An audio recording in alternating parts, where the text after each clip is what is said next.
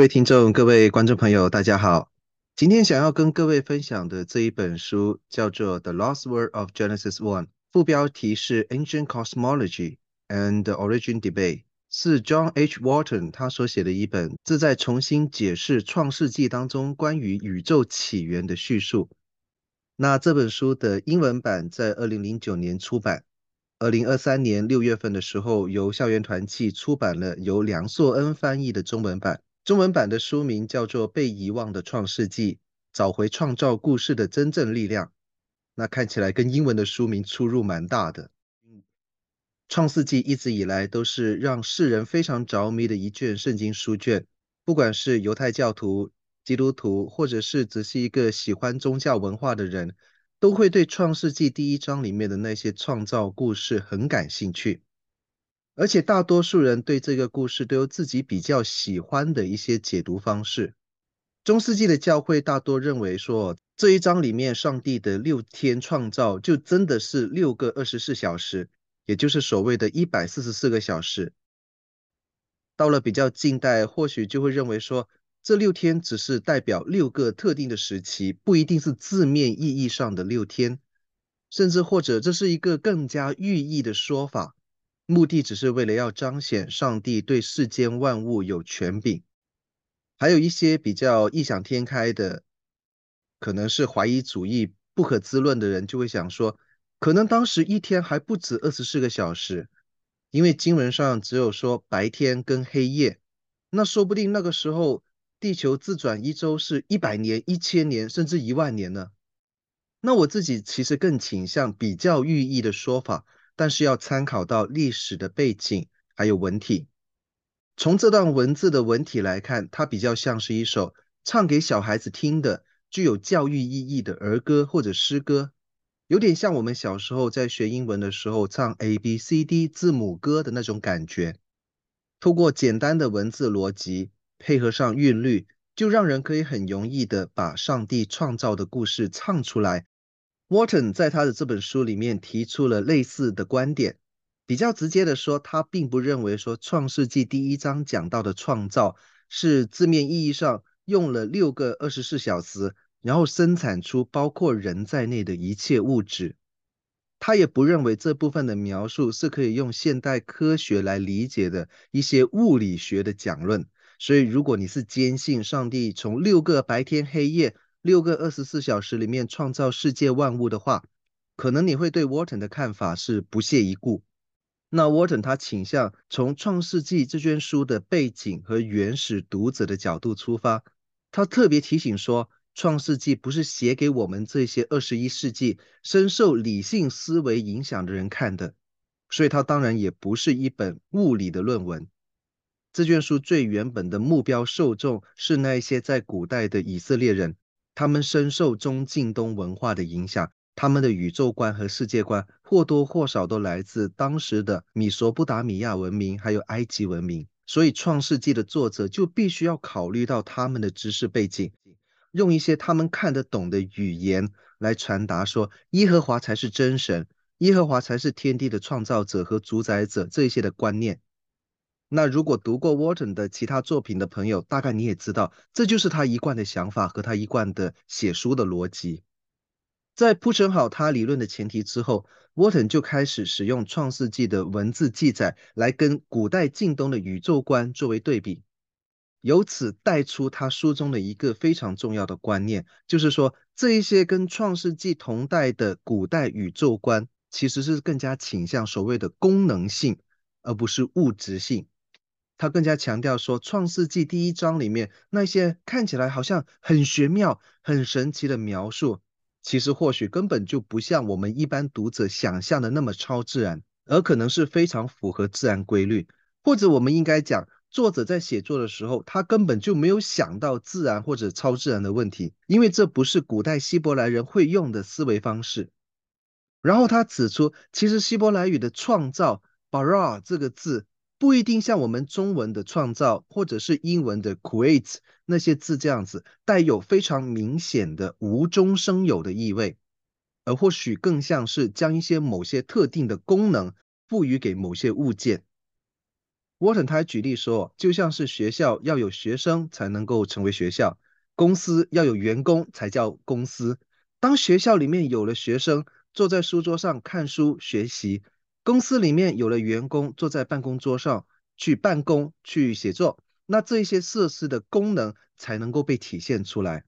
而神在创世纪第一章所做的，就是把这些的功能赋予给天地间的一切受造之物，让这些空气啊、水啊、天啊、地啊、日月星辰，还有花草树木，还有动物，都具有功能，以此让神最重要的创造，也就是人，能够在其中生存。跟很多的圣经学者一样，Wharton 也将六天的创造分为前三天跟后三天两段。那这个几乎是所有的旧约学者和我们读旧约的时候有一个共识。那可能各位在读创世纪的时候都有这样子的疑惑，就是为什么第三天已经有树木菜蔬，但是太阳月亮是第四天才被创造出来？因为我们一般的理解是万物生长靠太阳，没有阳光哪里来的植物？当然我们也可以很简单的诉诸上帝的大能，可是总会觉得有点牵强。那大家不妨留意看，在这六天的记载。第一天跟第四天，第二天跟第五天，第三天跟第六天都是两两对应的。那 Warton 更加是非常精确的指出，前三天是上帝在设立这些功能的前提 （establish），然后后三天才是让这些环境的功能开始运作，所谓的 install functionaries。有了光和暗，才有代表白天的太阳和代表夜晚的月亮出现。有了天上天下的水，才有水中的生物和空中的飞鸟；有了生产出来的果子和菜蔬，才能够养活地上的动物还有昆虫。用回他自己所举的这个例子，就是前面三天是公司老板在布置整个公司的办公环境，安排好所有的桌椅啊、电脑啊、会议室啊、投影器等等；后三天再让这些设施能用、能运作。等到员工进来之后，就可以直接开始工作。那 Wharton 他也按照古代中近东宇宙观的说法，认为创世纪里面的天和地应该是被视为神建造给自己居住的一些殿堂庙宇，整个宇宙就是神的居所。而六天创造到第七天的 rest 休息，也可以翻译成为是停留或者居住的意思。这就是在描述神在创造结束。完成了这些赋予功能的工作之后，他有一个登基的举动。神就像是一位君王走进去，他为自己所建造的这个殿宇坐上他的王座，继续作为这个天地间最大的老板的工作。这是在凸显出上帝的神圣跟权柄，还有凸显出神对天地万物的主宰权。那在 Wharton 用了整整十一章来论述，讲完了创世纪第一章里面强调的功能性而不是物质性创造之后，他接着就跟其他的那一些对创世纪的解读方式进行了一些辩论还有回应。那总体来说，他的看法就是，这很多的说法 either go too far or not far enough，就是要么就是过度解读，要么就是太倾向寓意。很自然，Wharton 认为用物理法则来解读创世纪第一章就是错的，但是过分寓意又太轻视了神的权柄跟能力。那在这本书最后的几章里面，有不少地方是很值得我们各位读者去仔细阅读。比方说，Wharton 认为创造的工作不是在第六天或者第七天就完成结束了，而是上帝有持续的参与，就像刚刚讲的公司的比喻。一个老板不是建好一家公司之后就撒手不管，他还是会参与管理的工作。可是这种管理又不像另外一个极端，就是每件事情都干预，就像一家公司的老板什么事都亲自做。那如果是这样子，他也不需要请员工了。还有，Wharton 对自然科学和实验科学是抱持着非常友善的态度。他认为基督徒的信仰完全没有必要跟科学对立。那这个就跟之前一些在理性时代的时候尝试用科学来合理化圣经论述的做法不同。那 Wharton 他更加是直白的指出，圣经的文字根本就不是在讲科学的那些事。换成我们华人的背景，有一个说法就是，不会有人拿化学的原则去鉴定《唐诗三百首》里面所描绘的那些美景。在这本书一百三十六页到一百三十七页有一段话，我很想跟各位来分享。Wharton 他说：“We believe that God controls history, but we do not object when historians talk about a natural cause and effect process. We believe that God creates each human in the world, but we do not object when embryologists offer a natural cause and effect process. We believe that God controls weather.” Yet we did not denounce meteorologists who produce their weather maps day to day based on the predictability of natural cause and effect processes.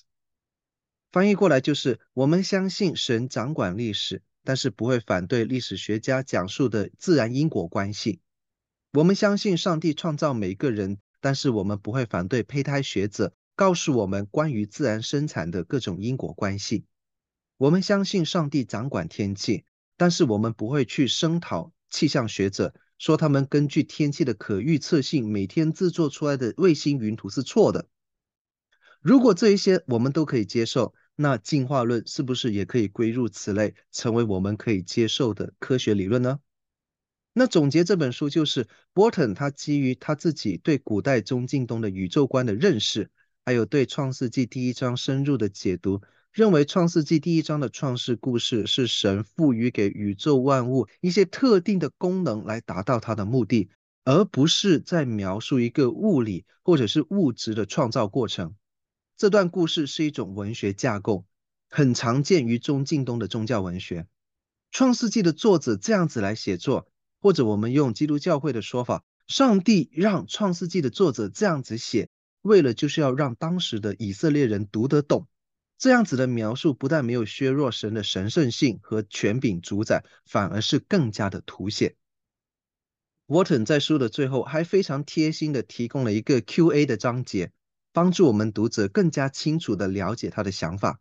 那这一章我也很建议大家可以留心去读，里面有提到几个点很有意思，包括 Warton 他认为说，他这一种解读的方式其实就是一种字面解读。那我理解他说的字面解读，应该就是像我们华人会从字面去读和理解诗词歌赋的态度一样，我们不会硬把“飞流直下三千尺”当成是一个测量的报告，而是我们会配合这个作品本身的题材，还有他会用的一些修辞的方式，跟着作者去想象瀑布的美景。同时沃特也提出说，他绝对相信神是创造天地万物的创造者。因为他确实也是一位基督徒，但他坦诚说自己并不知道神是如何在何时创造宇宙跟地球，还有期间经历过多少亿万年，不知道，因为圣经没有说。六日创造是一个诗词歌赋式的论述，所以没有提供到任何的物理证据，仅此而已。总括来说，我觉得这本书是很值得大家去读的一本作品。Wharton 他是一位非常有才华、学术能力很强的旧约学者，他的作品也尽量的做到通俗易懂，可以帮助某一些对信仰有部分地方还存疑的朋友去更好、更平衡的看待圣经，也帮助我们基督徒朋友可以开拓眼界，特别是现在有中文版，让比较习惯读中文的朋友也可以更加的了解他的想法。那不管你是不是同意 Wharton 的看法，读他的书也会有一点的收益。说不定你就是在尝试否定他的见解的过程里，自己也发展出一套更能够让你自己接受的理论，也说不定。好了，我们今天的介绍就到这边，感谢各位的收看和收听，我们下次再见。